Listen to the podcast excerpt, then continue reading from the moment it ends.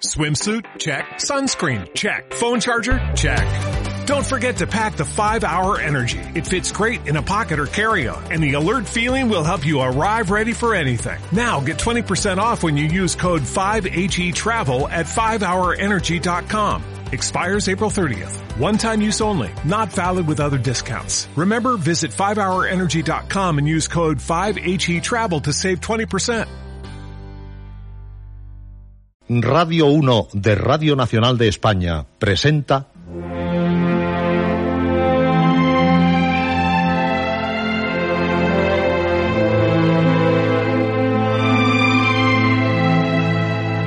Historias.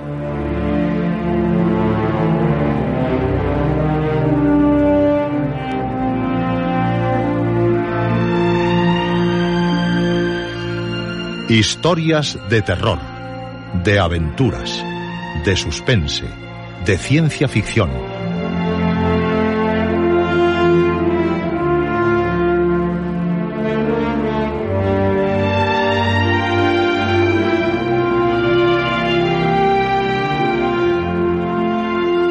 Un programa escrito y dirigido por Juan José Plans. Esta noche, Mal de Luna, primera parte.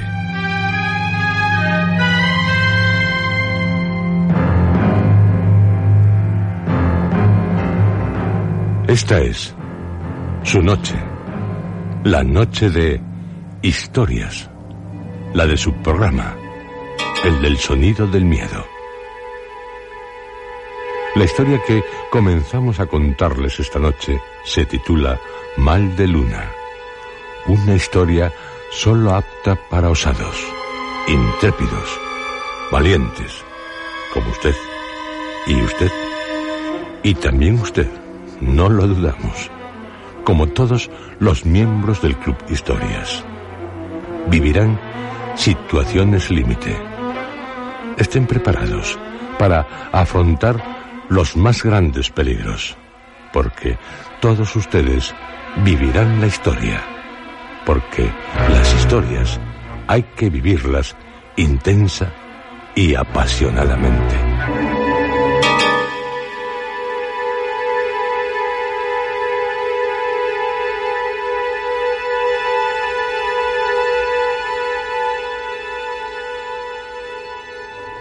Se trata de una serie de televisión y no de una película.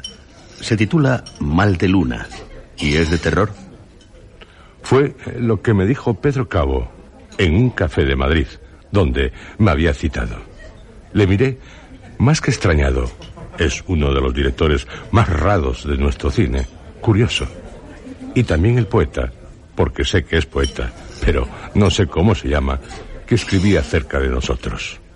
Más que preguntárselo, le aseguré. Pedro, ¿no dijiste que odiabas el género de terror? Frunció las cejas. Fingió no recordar tal aseveración. Y, tras apurar su café, me respondió. ¿Dije yo eso? ¿Estás seguro? En Berlín y en Gijón, en Cannes cuando Polanski... ¿Y qué? Pues ahora me gusta. Ya. La semilla del diablo es una gran película. Y La noche de los muertos vivientes también. Y leo a Stephen King. No tenía ganas de iniciar con él una inútil polémica. Me limité a encogerme de hombros. Sí, Mal de Luna será una serie de televisión y en blanco y negro. Algo que ahora pocos se atreven a hacer. Woody Allen, Steven Spielberg, Tim Burton, también Garci. Pero para ti el color... Quieres es- olvidarte de lo que haya dicho. Para ti, eh, y según tú, una película, si no es en color... Lo dije, sí, Gustavo, lo reconozco. Pero no lo digo ahora, ¿vale? Bien, continúa. En blanco y negro, Gus. Figúrate, Ya. como las películas de la Universal Pictures de los años 30. o las de la Paramount Pictures, Metro Goldwyn Mayer, RKO Radio Pictures, United Artists. Oh, sí. Ya sé. El Drácula de Tom Browning, el Frankenstein de James Whale, la momia de Carl Freund. Y el hombre lobo. El hombre lobo, Gustavo. Temí lo que iba a decirme. Anticipé. ¿Bromeas? Dime que bromeas, Pedro. Tú serás el hombre lobo de mal de luna. ¿Yo? Pero si eres mejor que Jack Nicholson. El poeta se congestionó al contener la risa, ocultando la boca con una mano. No me creo mejor que Jack Nicholson, algo que tampoco Pedro se cree que lo sea, pero afirmé lo contrario, desafiando así al poeta, al que dirigí una furiosa mirada. Y es que no aguanto el que alguien dude de mis dotes de actor. Mejor que Jack Nicholson, sí, y mejor que Anthony Hawkins. Pedro se quedó asombrado y el poeta no se atrevió a negarlo. Serás más famoso que Lon Chaney Jr. y que Bela Lugosi o Boris Karloff. ¿Acaso ya no lo soy? Y te lo ruego, no vuelvas a hablarme de Lon Chaney. En El hombre lobo estaba patético. El poeta se va. Tienes el ego por las nubes. Me sorprendes, Gus. Oh, era por el ripeador. Sale precipitadamente del café. Oh, ya. ¿Y qué, Gustavo? ¿Aceptas? No. ¿No? Fui el príncipe Segismundo de la vida sueño. Y el más seductor Don Juan. El más aguerrido Cid. ¿Has olvidado cómo lo encarné en las mocedades del Cid? También fui el caballero de Olmedo. Y un Hamlet que envidiaría a Brannan. Pero Brana, te recuerdo, encarnó a Frankenstein. Oh, sí, ya. Qué listo. Él no interpretó a la criatura, al monstruo. Papel al que no hizo ascos Robert De Niro. Tu Robert De Niro que tanto alabas. ¿Y qué me dices de Oliver Reed? Como hombre lobo es... ¿Y qué, Pedro? Ni tu productora es la Hammerfields, ni tú Tennessee Fisher. Ay, mi amigo Gus. Fuiste, sí, el príncipe de Dinamarca. También Romeo y el moro de Venecia, lo sé. Y otros muchos más. Recuerda mi genial interpretación como señor Manningham en Luz de Gas. Oh, sí, cierto. Estuviste genial. Y ahora pretendes que sea un hombre lobo. Pero Gus, una oportunidad así no puede rechazarla nadie. Sería... ¿Una estupidez? Tú lo has dicho. Si te hago una pregunta, tu respuesta será sincera. ¿Te mentí alguna vez? Oh, oh, Pedro, por favor. Bueno, pregunta. ¿Cuántos, antes de ofrecérmelo a mí, te han rechazado el papel de hombre lobo en Mal de Luna? Pues... eh, pues yo... Sí, agacha la cabeza, escóndela. Serás capaz de decirme que no lo intentaste con Polnachi. Sí, sí, lo intenté, pero... Pero, ¿qué, Pedro? ¿Qué pasó con Nachi? Si es nuestro hombre lobo. No puede. Rueda en Japón otra de ese monstruo, Godzilla. Lo sintió mucho. ¿Cuántos, Pedro? ¿Cuántos? Eso es un golpe bajo. La verdad. No sé, Gustavo. El papel de hombre lobo, antes que a ti... Antes que a ti se lo ofrecía tres, cuatro... Eh, puede que alguno más. Y como esos tres, cuatro, que ya habrán sido treinta o cien, te han dicho que no. Mírame, Pedro. Habla claro. Eh, está sin trabajo, Gus. Eso es un golpe bajo.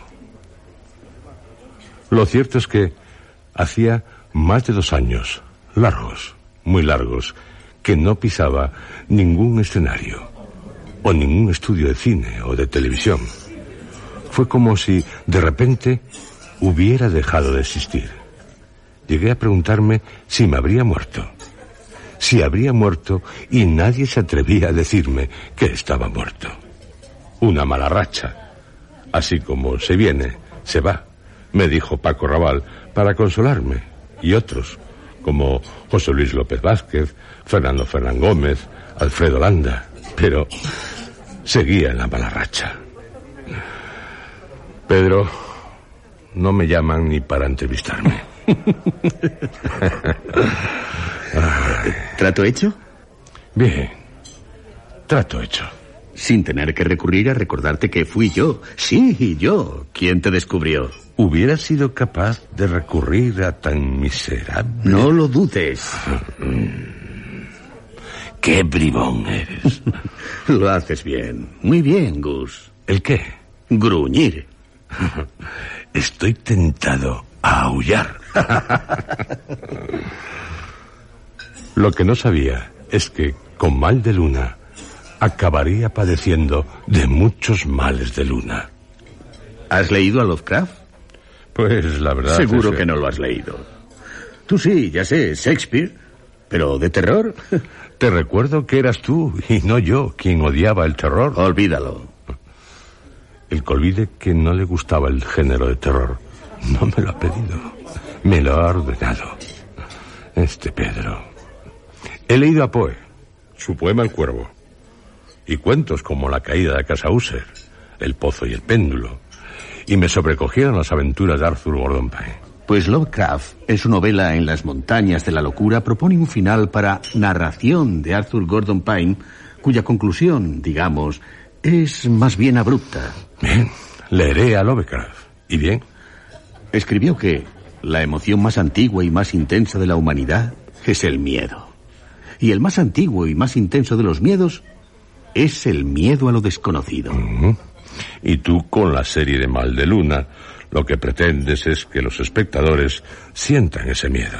Exacto.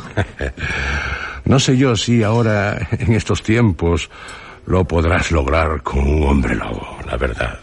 Tras El Exorcista, El Resplandor, Postergay y todos esos viernes 13. ¿No te lo dije? ¿El qué, Pedro? Creí habértelo dicho. En la serie no solo te transformarás en hombre lobo, sino también en... ¿En vampiro? ¿Cómo lo sabes? ¿Que cómo? No lo sabía. Pero ahora sí lo sé. El colmo. Harás que se olviden de Christopher Lee. Chupando la sangre a una belibea cualquiera. Uh, buenos colmillos sí que tienes. Basta, basta. bueno, un trato es un trato, Gustavo. Pero por todos los diablos. También hay diablos en la serie. Y tú quieres que yo... Y un cuerno. Un cuerno no, Gus. Dos. Los diablos tienen dos cuernos. ¿Y rabo? No te burles de mí. Y no me llames Gus. Llámame Gustavo. ¿Por qué, Gus? Eh, ¿Eh? Gustavo. Gustavo Martínez. Tiene la misma mirada que un perro cuando no comprende por qué su dueño le regaña. Aunque no quiero, no lo puedo evitar. Me causa risa. Y ahora, Gus, ¿quieres que te diga algo acerca de Mal de Luna? Algo, Pedro. Todo. Título Mal de Luna. Eso es de lo poco que ya sé. Sí, pero te preguntarás, o al menos yo me preguntaría, ¿por qué Mal de Luna? Dímelo. Porque los hay que, debido al influjo de la luna, se convierten en tipos raros. Tipos como tú. Con luna llena. En cualquier noche pueden pasar cosas extrañas. Pero en las noches de luna llena, seguro. Y hay un plenilunio cada 29 días, 12 horas, 44 minutos y 3 segundos. ¿Esos tipos raros a los que te refieres? Son los que padecen mal de luna. Hombres lobo, vampiros, zombies. También a los zombies les influye la luna. Y yo qué sé, Gustavo. No paras de interrumpirme. Pregúntaselo al guionista. Se lo preguntaré, sí. Pero bueno, ¿y qué importa? A mí me gusta el título. Ya. Mal de luna. Magnífico. Un acierto. Deduzco que el título es tuyo. Sí, el título es mío. ¿Y qué? ¿Es bueno? Tanto elogio me extrañaba. Y a causa del influjo de la luna, puede ocurrir cualquier cosa.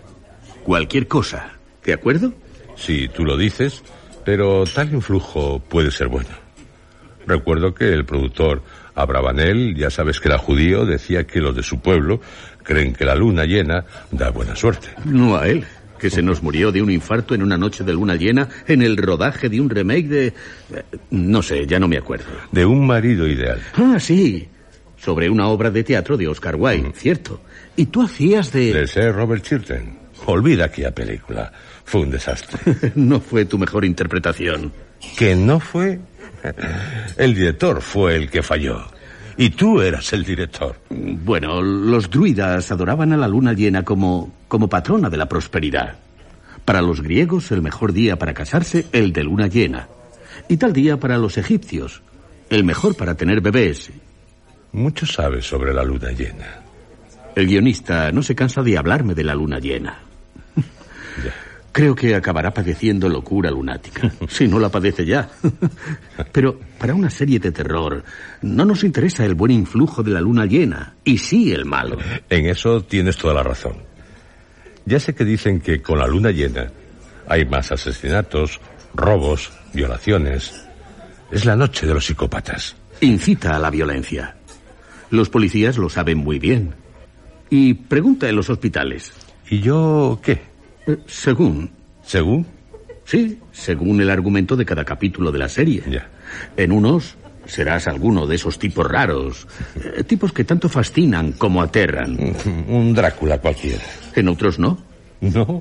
La víctima de algún monstruo, por ejemplo. Y el que... Quiero leer los guiones. Y los leerás, y pronto, esta noche. ¿Es una orden? Ahora te los traerá Rafael Costa. Rafael Costa. ¿Es el guionista de Maldeluna? Sí, es muy bueno. Sí, sí que lo es. Más que tú como director. Respeto. y yo a lo Hitchcock eh, presentaré cada programa. ¿Por qué no al revés? Yo presento y tú... eh, Porque tú eres el actor y yo el director. Y quien manda, Manda. machaca, tritura, pulveriza y sin piedad, como tú. Ay, me estoy arrepintiendo de haberte propuesto el protagonizar la serie. ¿Te acuerdas? Oh, ya, tú lo habrás olvidado, pero no yo. En el rodaje de Decibelios, en aquella escena en la que me torturaban unos mafiosos, Sí, ¿qué? casi me matas a Decibelios. Resultó una escena tan real. Pude quedarme sordo, ¿eh? Y yo también. Y todo el equipo. Pero, ¿quién se llevó un Goya? Tú. De sordo a sordo. Bromeaba. De acuerdo. Tendrás que buscarme un buen psiquiatra. Bueno, yo te prometo que... No me prometas nada. Te lo ruego. Te prometo que en mi próxima película, una nueva versión de Cumbres Borrascosas, serás Heathcliff. Intenta ilusionarme. Acepto. Si trabaja Catherine Zeta-Jones. Muy bien, hecho. ¿Hecho? Catherine Zeta-Jones en una película tuya, deliras, Pedro. Y para la serie, contarás con Jodie Foster o Michelle Pfeiffer, tal vez con Sigourney Weaver. ¿Y, ¿Y qué me dices de Winona Ryder? Estaba muy mona en Drácula de Bram Stoker. ¿Te conformarías con Julia Sierra? ¿Y qué me dices de Sandra Redondo? ¿Cristina Pérez? Cristina Pérez. Ya, ya sé que te gusta. Pedro, con solo mencionar a Cristina Pérez, logró lo que aún no había logrado, ilusionarme. Cristina me gustaba como actriz, pero más como mujer. Pelo negro, cuando deja melena, es más sensual que Jennifer Jones en Duelo al Sol. Ojos negros.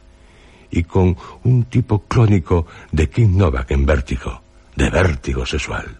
¿Satisfecho? ¿Le has propuesto trabajar en Maldeluna? Hay fuego de pasión en tus ojos. Contesta. Sí, sí, se lo he propuesto. Como sé que a ti te... ¿Y aceptó? Y ya firmó el contrato. Espero que me lo agradezcas. ¿Le dijiste que, que yo... ¿También trabajarías en la serie? Le dije que tal vez tú intervienes en la serie, solo eso. Mientes. Te conozco muy bien. ¿Y qué si le dije que tú ya habías firmado el contrato? Sin hablarme de la serie tan siquiera. Lo hice por ti, ingrato. Oh, ya. Y ahí la tienes, a tu Cristina Pérez. Ay, yo sinceramente prefería... Eh, ¿Qué importa? Y ella, cuando tú le dijiste que yo sería el protagonista de Mal de Luna, ¿cómo reaccionó? No hubo en sus ojos tanto fuego de pasión como en los tuyos. Ah, Le encantó. pero qué canalla eres. Ay, te tengo que dar otra buena noticia. ¿Que ganaré tanto como Antonio Banderas haciendo vampiro? Mis colmillos son más afilados que los suyos. Lo siento, Gus, pero con esta serie tampoco te harás rico. Ya. No es para cantar money, money, money. Confórmate con un puñado de euros. El presupuesto. Es raquítico. Debería haberme ido a Hollywood. Pero no te fuiste. Y no te fuiste porque de Hollywood nadie te llamó. Y a mí tampoco. Con lo bien que hubiera estado haciendo de Nick Curran en Instinto Básico. ¿Ve? Ellos se lo han perdido. Y Salon Stone también. Eso ni se duda.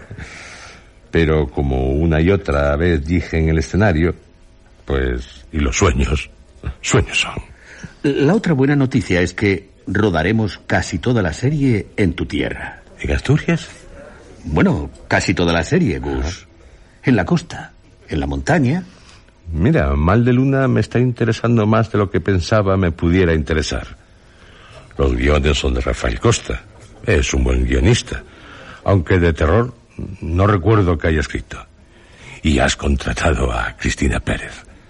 Cuando rodábamos El último hombre bueno... ¿Qué? pues, fue... Bueno, a ti que... A ti no te importa. Ah, no, claro, a mí que me importa.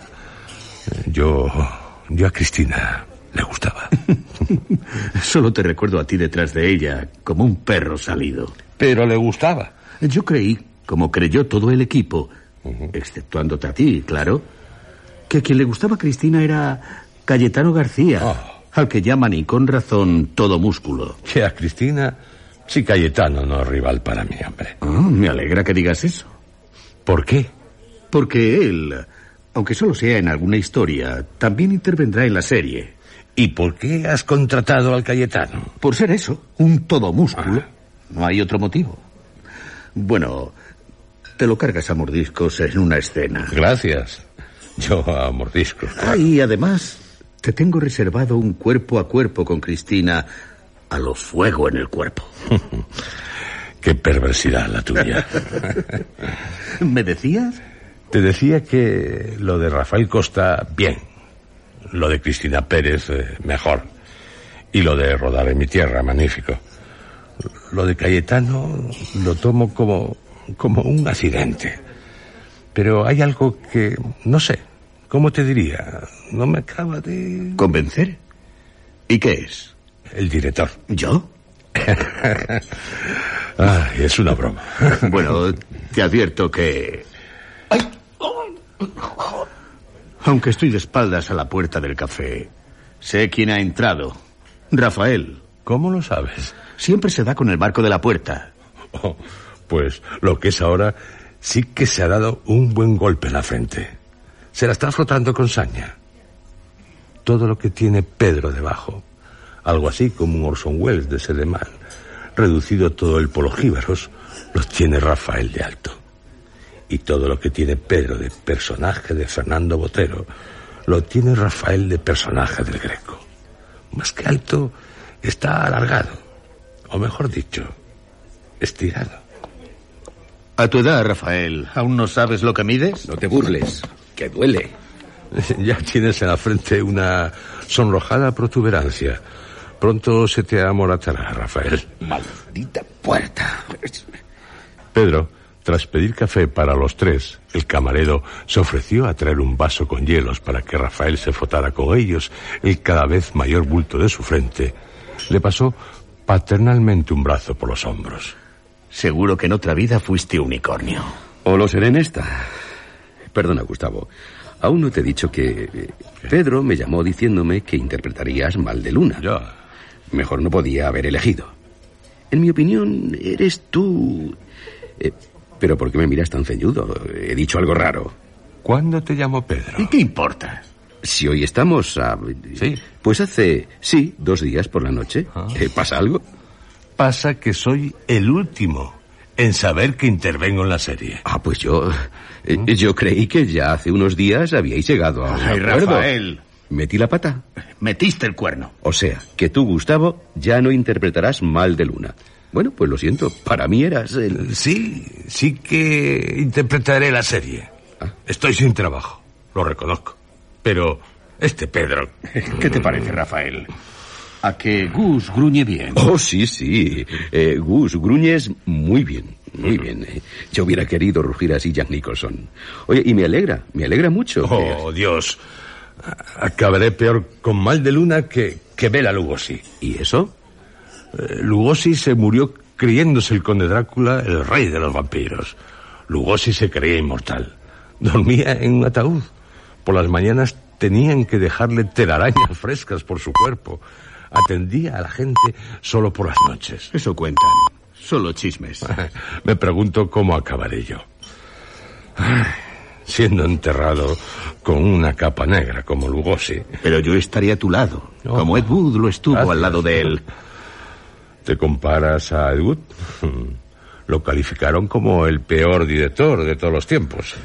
Eso es otro golpe bajo. Eres, eres patético. Uf, ay, los hielos me alivian el dolor. Menos mal. Eh, Gus, no solo harás de hombre lobo, eh, vampiro. ¿Por qué debo interpretar todos los personajes? ¿O debo decir monstruos? ¿La verdad? La verdad. Estás enfermo. Tú, Pedro, la verdad. Pues porque no sale más barato. Hombre, no hacía falta que fueras tan sincero. Así de claro. Ya. Ya te dije que el presupuesto es... ¿Me tomas por un saldo? Y no solo por eso, Gustavo, es por unificar la serie en todo. Eh, mira, en el género, en su presentador, en su protagonista, en todo. Y para tu fama, Gus. Ya me dirás. Ya. Lo mejor. Tú en todas las historias, encabezando el reparto. Con Cristina Pérez. Capítulo tras capítulo. y como vampiro. A morderla. Eso sí que me gusta. Pero quedamos en que Cayetano García... Solo intervendrá en alguno. Eh, ¿Qué pasa con Cayetano? Tú a tu cuerno y asunto zanjado. Eh, eh, no sé lo que te dijo Pedro, pero tú, Gustavo, solo hablas de hombres lobos, vampiros. En la serie también encarnarás a otros personajes, algunos históricos. ¿Por qué no me lo has dicho, Pedro? Solo me dijiste que haría de hombre lobo y de vampiro. Y que saldría con cuernos más grandes que el que ahora tiene Rafael. ¿Por qué? Para mortificar tu ego. Ah, Maldito, eh, estoy por... ¿Morderme? Bah, olvida. ¿Y los guiones? Tengo que leer los guiones. ¿Los traes, Rafael? Oh, sí, sí, sí, sí, pero... ¿Y mi cartera? Solo te presentaste aquí con ese maldito cuerno. Los he dejado en el coche. Bueno, venga, corre a por ellos. Oh, sí, bueno, ahora mismo voy. No tardo, ¿eh? No tardo. Aparqué cerca, ahí mismo, a la vuelta de la que esquina. corras a por ellos. Ya. Ah, Rafael, siempre tan despistado. ¿Qué tipo? Rafael, a la media hora, aún no había vuelto. Suspense. ¿Has leído los guiones? ¿Por qué lo preguntas? ¿Qué pregunta la tuya? Sí, los he leído. Son buenos, Gustavo. Bien. Este Rafa tiene talento. Ya, ya. Tres de ellos son para ganarse un premio Emmy. Pero repito, ¿por qué me preguntas si los he leído? ¿Cómo no los iba a leer? Como tarda, y dijo que el coche... ¿Sospechas que no los ha escrito? Pues sí, pero me tranquiliza el que tú... Pues lo que es yo, no estoy nada tranquilo. Me temo que... ¿Qué es lo que temes? ¿Que hayan secuestrado a Rafael? ¿Y quién lo iba a hacer? ¿Y para qué? ¿Por dinero? Sería un mal negocio para sus ratores. Siempre está endeudado. Lo que me temo es que haya perdido los guiones. Pero tú, supongo, tendrás copias de ellos. No hay copias. Que no hay copias de los guiones de la serie. ¿Cómo es posible? Rafael las retiró todas. ¿Y eso? La retiró porque tenía que hacer unos arreglos en los guiones. Bueno, ya sabes cómo es Rafael. Ya. Hasta que no le dices basta, no deja de cambiar diálogos, escenas. Un poco paranoico, sí que es. Que si quito esto, que si pongo lo otro. Cuando rodamos Viento de Pasión, ¿Qué? al primer golpe de claqueta, quería cambiar medio guion. Yo casi lo mato. Pero en la memoria de su ordenador... pues, Rafael es uno de esos tipos raros que aún escriben a máquina. Ah. Así que, si los perdió, ya me dirás. Échate a temblar. ¿Y las copias que retiró? No solo las retiró, las rompió. Oh, Dios. Y todo lo rompe concienzudamente. En pequeños trocitos. ¿Y si le robaron el coche o se, lo habrá llevado la grúa? ¿Robar su coche? si se le debe caer hasta el volante. Bien pardillo tenía que ser el ladrón. Queda. queda lo de la grúa. ¿Y qué hacemos? Porque desde que se fue eh, ha pasado casi casi una hora. ¿Vamos en su busca? No, nos tomaremos un whisky. Puede que vuelva de inmediato al olor del whisky. Ya sabes que el whisky le priva. Pienso que solo se trató de una casualidad.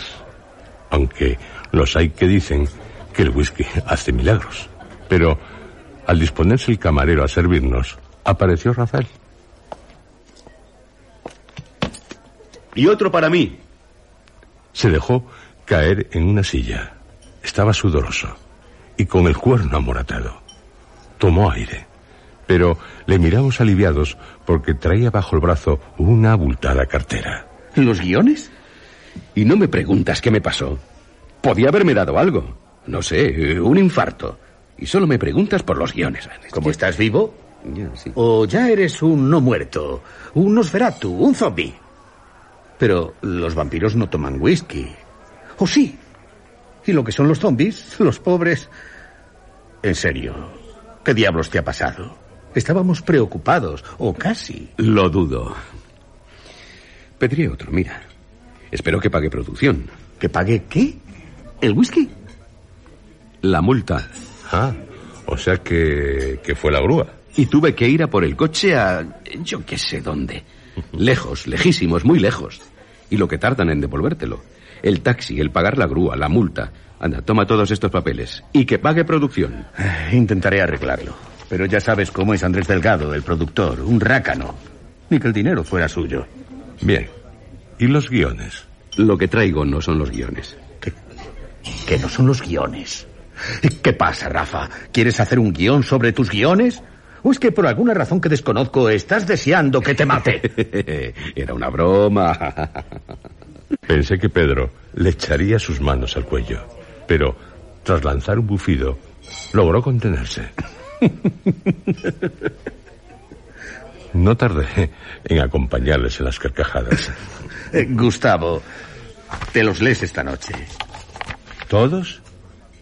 Rafael está sacando de la cartera cientos de folios. Te los lees todos. Mañana te pasas por la productora. Quiero saber lo que opinas sobre ellos. ¿Qué va a opinar? Si son buenísimos, los he escrito yo. Y no haré más cambios en ellos. Bueno, aunque hay una escena. Ni hablar. Ni una coma más. Ni una coma menos. Y Rafael nos habló del poder mágico de la luna en todas sus fases. Eso ya me lo has contado. Pero no a Gustavo. Te repites más que el abuelo de la familia Cebolleta con sus batallitas, ¿eh? Pero Rafael continuaba entusiasmado, refiriéndose a cómo la luna influye en todo. En el planeta, en los animales y en las plantas, en nosotros.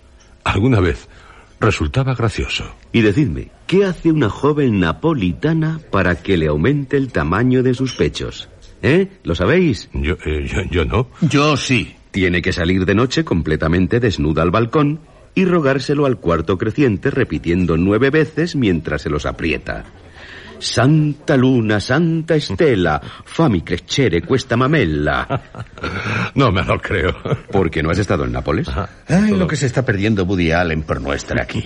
¿Y sabéis que una compañía japonesa descubrió que sus conductores... Basta, se acabó. Bueno, no te soporto más, ¿eh? Me largo. Y, y yo, yo también. Es muy interesante lo que nos estás contando, Rafa. Pero tengo que leer tus guiones. Eh, pero Pedro, Gustavo, ¿Qué? esperar al menos que me tome otro whisky. Oh. Así os cuento lo de los conductores japoneses. Y lo que hacen ciertos caracoles en la luna llena. Ah, y lo de los pájaros, que utilizan la atracción de la luna para orientarse. Bueno, seguro que os interesa, ya veréis. A mí los únicos pájaros que me cautivan son los de Hitchcock. Hay algo que me preocupa. Ay, bueno, ¿qué es lo que ahora te preocupa? ¿Me has contratado a Sandra Redondo? Oh, Dios. Más que un director parezco la Celestina. Tú, Gus, que si Cristina Pérez. Y tú, Rafa, también con lo tuyo. Sí, ya contrataré a Sandra. Pasión de monstruos será un mejor título para la serie. Y tú, Pedro, no me digas que Julia Sierra, ¿eh? Ah, no sabía que Julia Sierra. ¿Qué también. pasa? ¿Acaso los directores no tenemos nuestro corazoncito?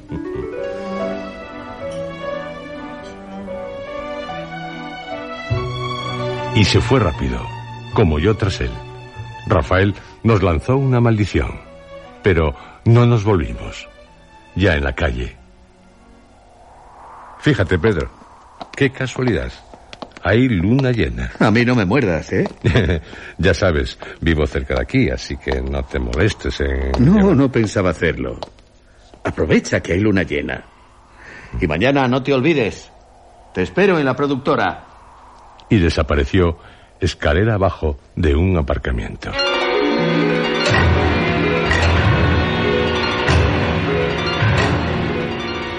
Leería, febril, tan pronto sentía frío. Me cubría con una manta, como calor. me quitaba hasta la camisa y de un tirón todos los guiones de la serie. Pedro tiene razón. Son muy buenos. Y para mí, pues, todo un reto. Seré mejor que Oliver Reed y que Christopher Lee y también que Jack Nicholson o Vincent Price y Cristina. Ah, Cristina Pérez. Si sabe aprovechar esta oportunidad, hará que se olviden de Bárbara Steele. Y es bien difícil. Y también de la Deborah Kerr de suspense. Y de la Catherine de, de repulsión o la ansia. Qué, morbo el suyo haciendo de vampira. Reparé en que me había asomado al balcón. Tenía unas enormes ganas de aullar. Pero logré contenerme. No era cuestión de sobresaltar a todo el vecindario. Pero si estoy desnudo. Me precipité a mirarme al espejo. Mis colmillos, o eso me pareció para mi satisfacción, eran más puntiagudos. De un salto, al estilo de Rory Talbot, me catapulté a la cama, quedando dormido al instante, no tratando en ser presa de horribles pesadillas. Me hundí en un profundo abismo. Negro, muy negro.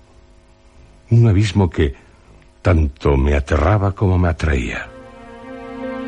La mente perversa de Rafael, porque tenía que tener una mente perversa para escribir aquellos guiones, me había trastornado. Nos había dicho, La luz de la luna en plenilunio sobre el rostro de una persona dormida puede causarle pesadillas, incluso locura, locura lunática. Es una de las creencias más antiguas, presente en casi todas las civilizaciones. Está en la Biblia. Se canta en el Salmo 121 el peligro de la luna durante la noche. De ello escribió Plutarco, Paracelso, Lombroso. Tanto había influido en mí la luna llena en aquella noche. Al despertar, estaba agotado, como si realmente hubiera vivido lo soñado, cubierto de sudor, con grandes ojeras, los ojos enrojecidos, apenas con fuerzas para mantenerme en pie, de tanto que me flaqueaban las piernas, totalmente debilitado. Y la cama, tan revuelta como, como si en ella hubiera celebrado Silvestre Stallone un combate de cualquier Rocky. Había soñado que me convertía en vampiro. ¿O no había sido un sueño? Pedro, en cuanto entró en su despacho, con carteles de películas por todas partes, me indicó un montón de papeles que tenía sobre su mesa. Es tu contrato, Gus. ¿Quieres leerlo antes de firmarlo? ¿O lo firmas ya? Mm, Dice lo que dicen todos y no me mientas. Dicen lo de siempre, no te engaño. Firma el original. Y, y las copias. Copias, copias, copias. Lo único que busqué antes de firmar el contrato que encontré en la hoja 3 fue lo que me pagarían por mi trabajo. ¿No falta un cero, Pedro? ¿Por la izquierda? Un cero más, por la derecha. Confórmate con los Ah. que hay.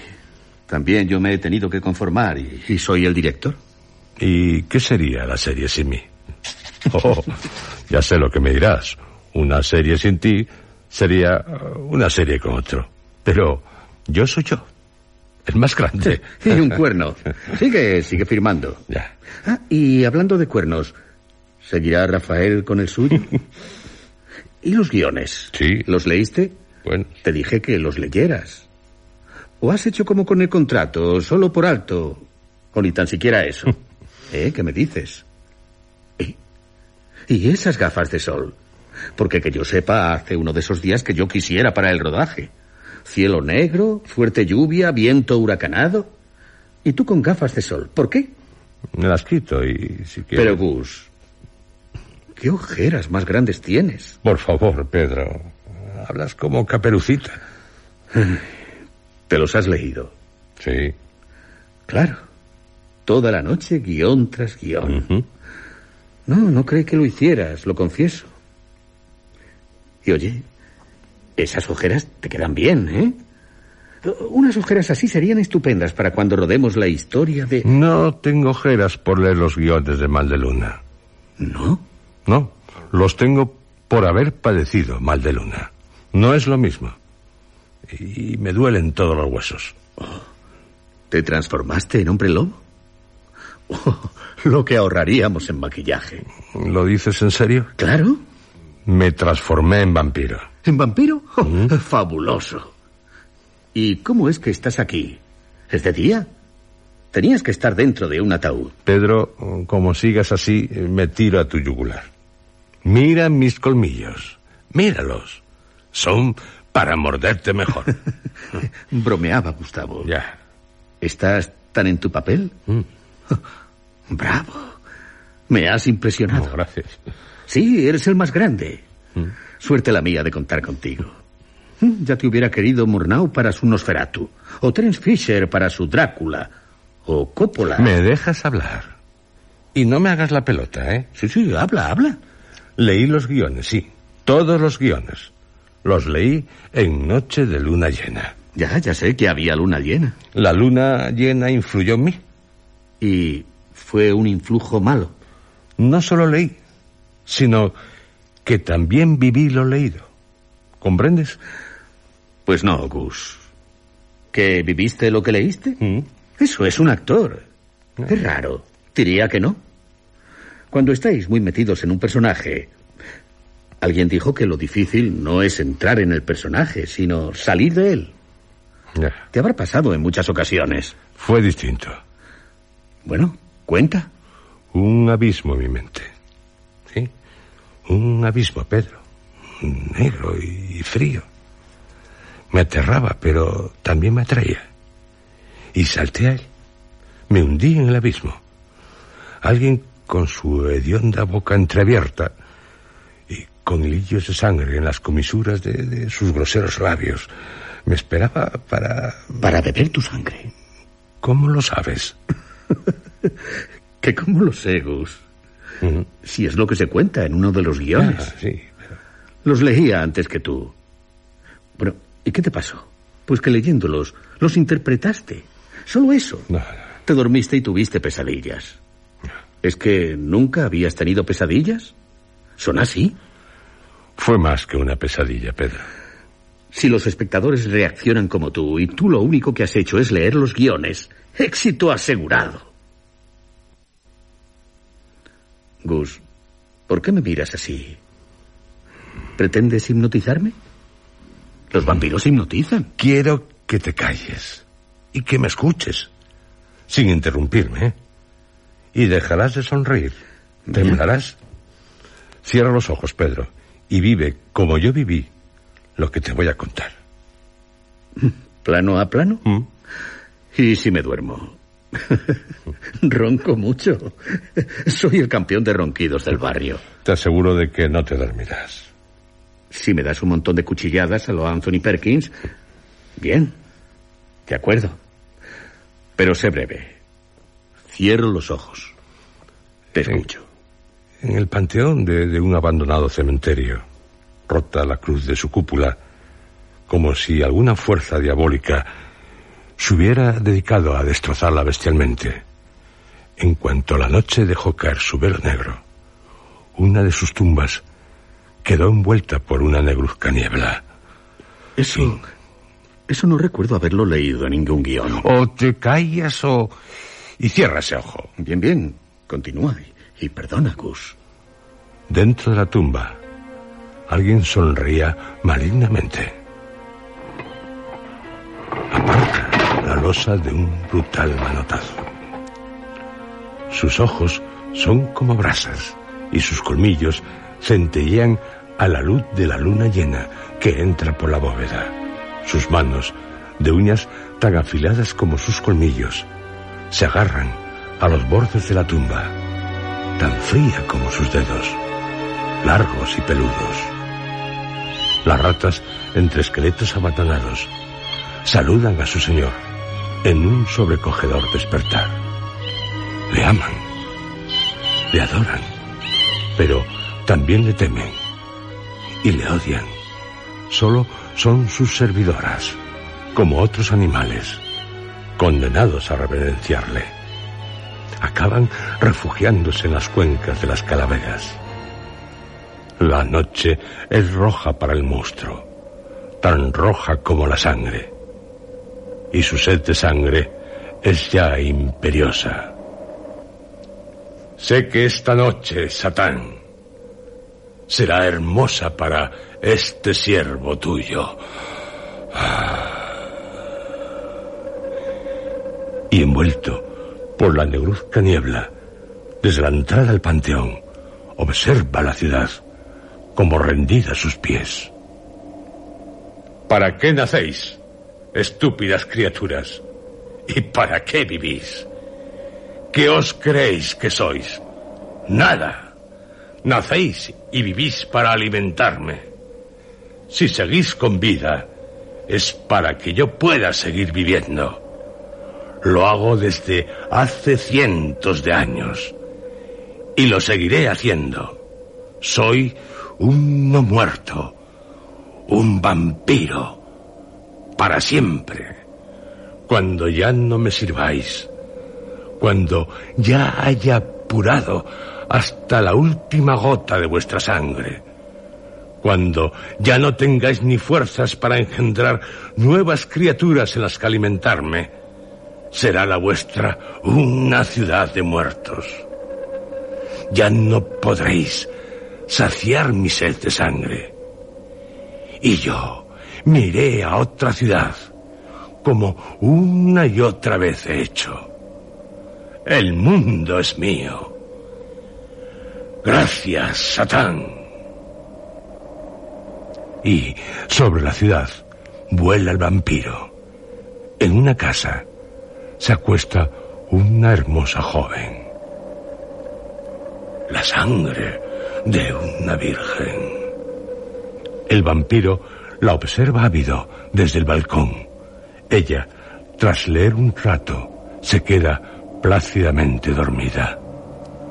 El vampiro, espectral, al ser silueteada su horrenda figura por un rayo, se le acerca, contemplando fascinado su cuerpo delicado y palpitante.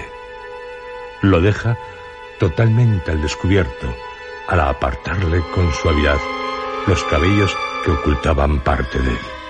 Es un cuello esplendoroso y el monstruo clava sus colmillos en él. Sus colmillos rasgan la piel, la carne, se hunden en la vena, de la que brota la sangre a borbotones, y bebe.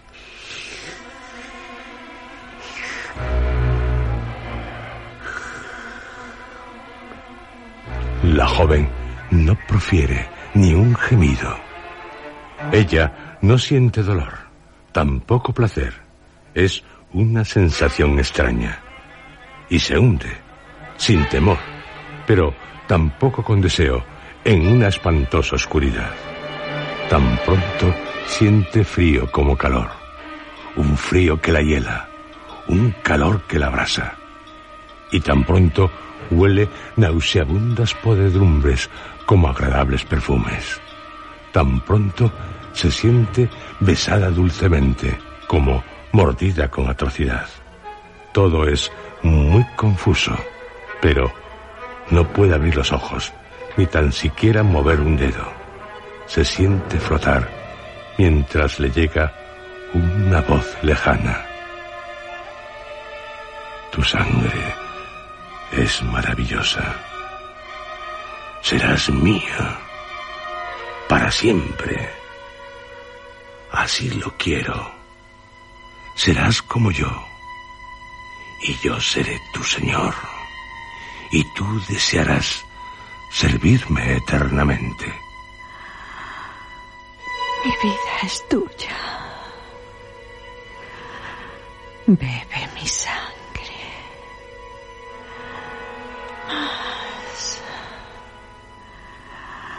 Más. Hasta la última gota. Sáciate, mi señor. Y así pronto estaré contigo. El monstruo, levantándola del lecho, la abraza y baila con ella la danza de los no muertos, hasta que, envueltos sus cuerpos por la negruzca niebla, desaparecen en un abismo invisible. Eso es, Pedro, lo que viví. Lo que viví, Pedro. Porque sigo dudando de que solo lo soñara. ¿Y sabes quién era el vampiro? Yo. ¿Y sabes quién era la joven? Cristina Pérez. Sí, Cristina. Eh, eh, ¿Lo has deducido o estás pálido? Ella esta mañana me contó lo mismo. ¿Que Cristina te contó? Eh, Soñó o vivió, yo qué sé. Lo mismo que tú has soñado o vivido. No es fácil de creer, pero también se presentó aquí con grandes ojeras y, y muy nerviosa. Extraño. ¿Cómo es posible? Porque lo que Rafael no escribió que ella y tú. ¿Una casualidad? ¿Una casualidad, Pedro? No me hagas reír. Con tal de que no esté maldita la serie. No creo en esas cosas. No sé yo. Ah, eh, le dije a Cristina que estabas a punto de caer por aquí. ¿Y? Esperó unos cinco minutos, pero se fue. Tenía el tiempo justo para coger el ave. Aún le quedan unos días de rodaje en Sevilla. Una comedia. No recuerdo el título. Ah, que te diera un beso. Ah. Oh, pero no pienso dártelo. Y con esas ojeras sería como besar a un zombi. Lástima. Bueno, pronto la verás en... ¿No te lo dije? ¿No? Rodamos dentro de tres semanas. ¿Tres semanas? ¿Pretendes que en tres semanas... No queda otro remedio. ¿Traes los guiones? Haremos copias de ellos. ¿Quieres un café?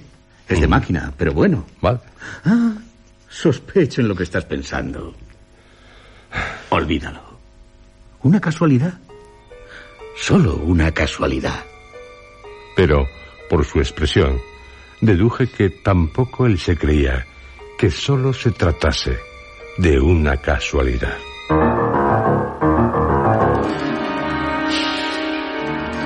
Escuchado ustedes dentro de la serie Historias? Mal de Luna, primera parte. Este guion ha sido interpretado por Juan José Plans, Luis Alonso Carrasco, José Antonio Ramírez y Lourdes Guerras.